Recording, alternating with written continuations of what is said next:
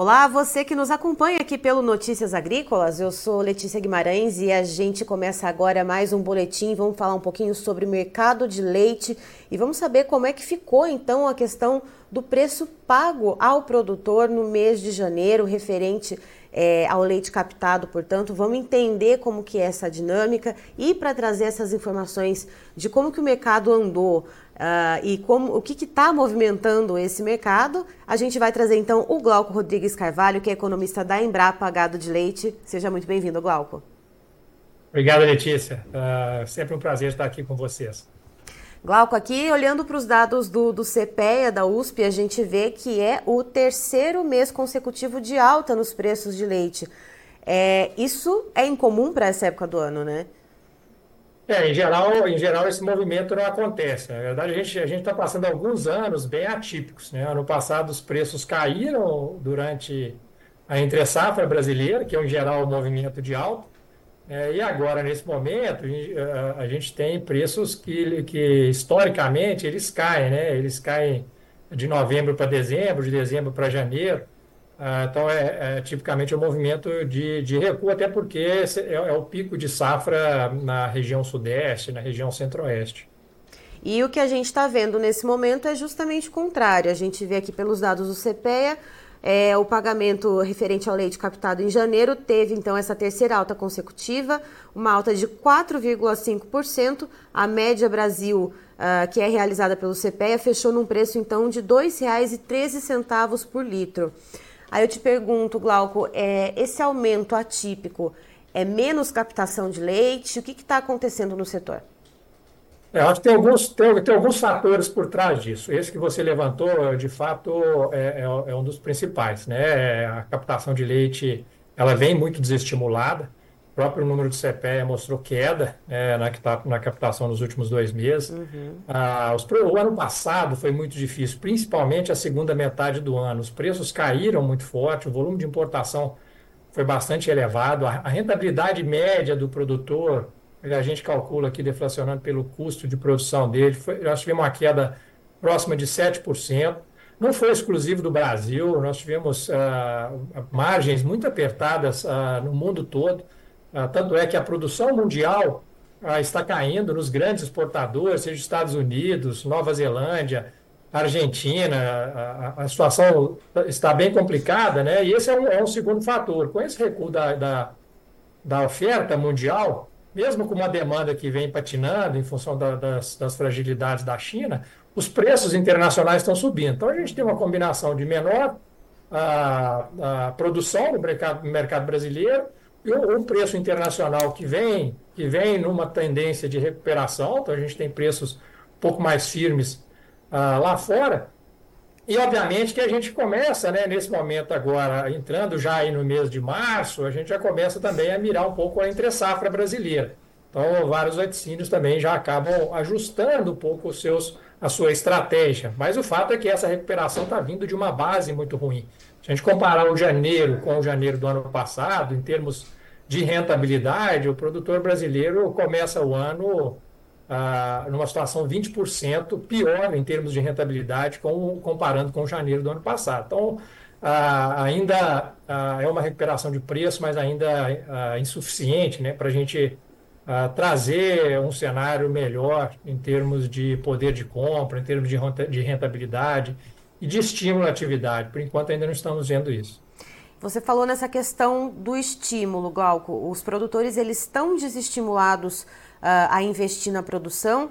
E eu queria saber também, é, além disso afetar a questão da captação, em que medida também o clima, né, as altas temperaturas, a escassez de chuva, em que medida isso também tem contribuído para essa diminuição na produtividade do leite? É, eu acho que esses dois fatores acabam se, se complementando né, para refletir nessa captação pior. A questão do, do estímulo, do, do, do, vamos dizer, do humor ah, dos produtores, de fato piorou muito. Né? A, gente, a gente vem vindo já nos, observando né, nos últimos anos uma, uma saída de produtores da atividade, ainda não conseguimos quantificar isso, mas é nítido. Né? Existem alguns trabalhos em estados, para o Rio Grande do Sul até mostra isso num trabalho da Emater, mostrando queda acentuada no número de produtores.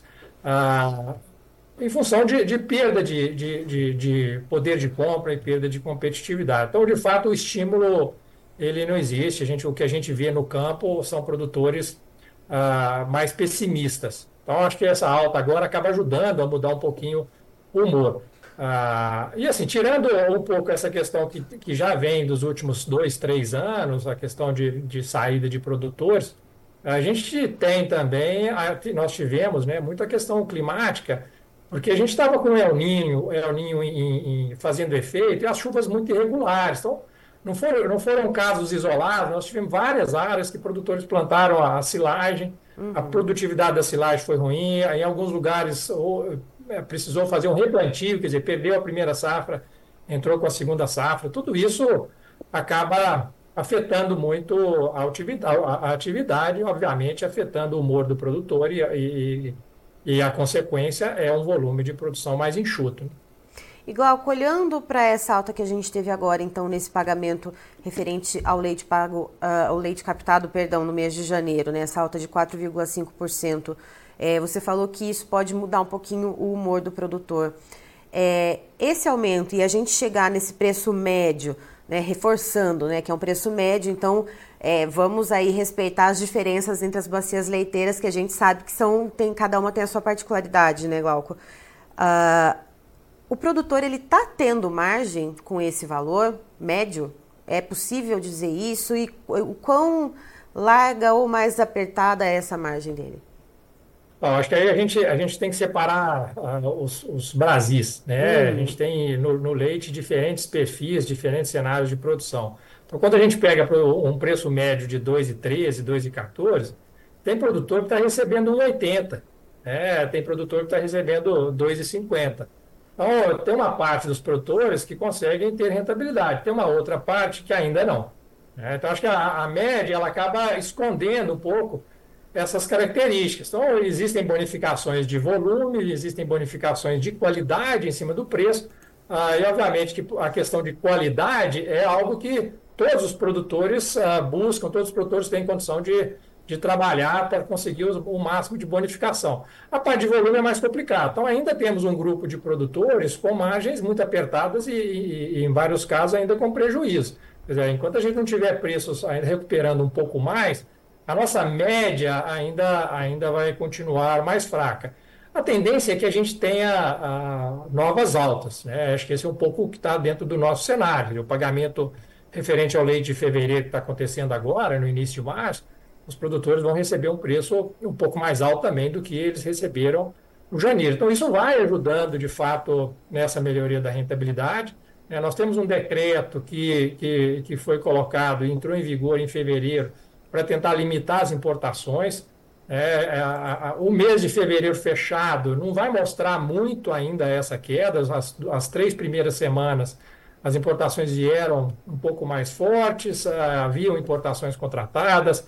Já na última semana, na semana passada, ah, as estatísticas mostraram já uma queda, então houve uma desaceleração. Então existe uma perspectiva de desacelerar um pouco as importações, seja pelo decreto, seja pela recuperação de preço internacional, isso acaba dando alguma sustentação de preço e, obviamente, que estimula a produção doméstica.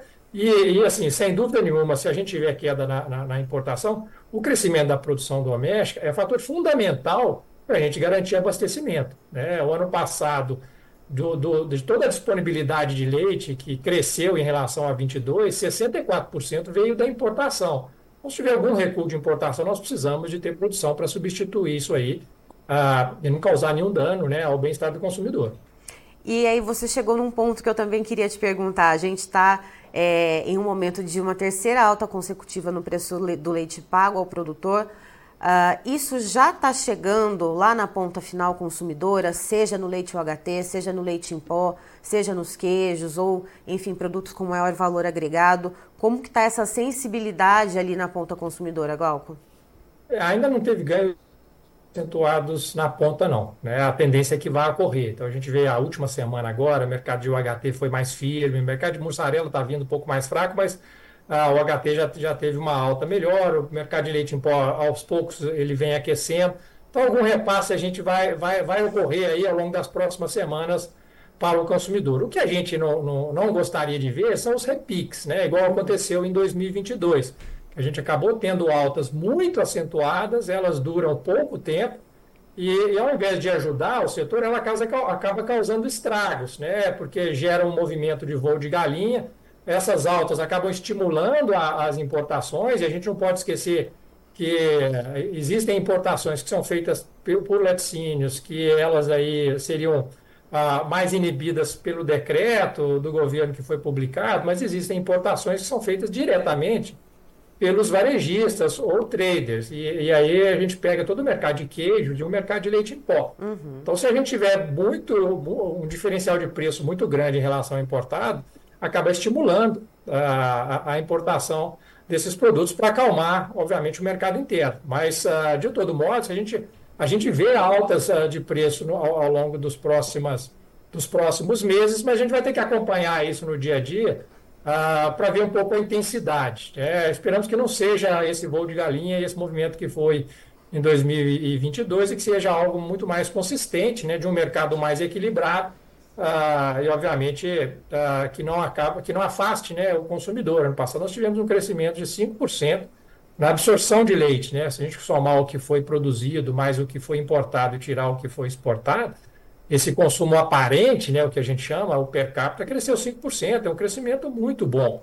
É, boa parte dessa, desse crescimento veio ah, por preços mais baixos. É, obviamente que o consumidor acaba comprando mais. Então a gente tem que ter um, um pouco uma balança, né? pesar um pouco de um lado e do outro. Né? Não, não preços baixos que ah, desestimule o produtor e afete muito sua rentabilidade, que gere redução de produção, nem preços muito altos que acaba penalizando o consumidor e espanta a, as compras aí dos, dos brasileiros. Até porque no fim das contas é, precisa da demanda ali do consumidor para ter ali também o estímulo da produção, né, Glauco? Aí se a gente vê aquele cenário que a gente viu em agosto de 2022, com leite UHT nas gôndolas de supermercado custando 9, 10 reais a caixinha de um litro de leite, aquilo foi um, uma coisa assustadora, né? Muita gente deixou ali de comprar porque era uma coisa proibitiva, né?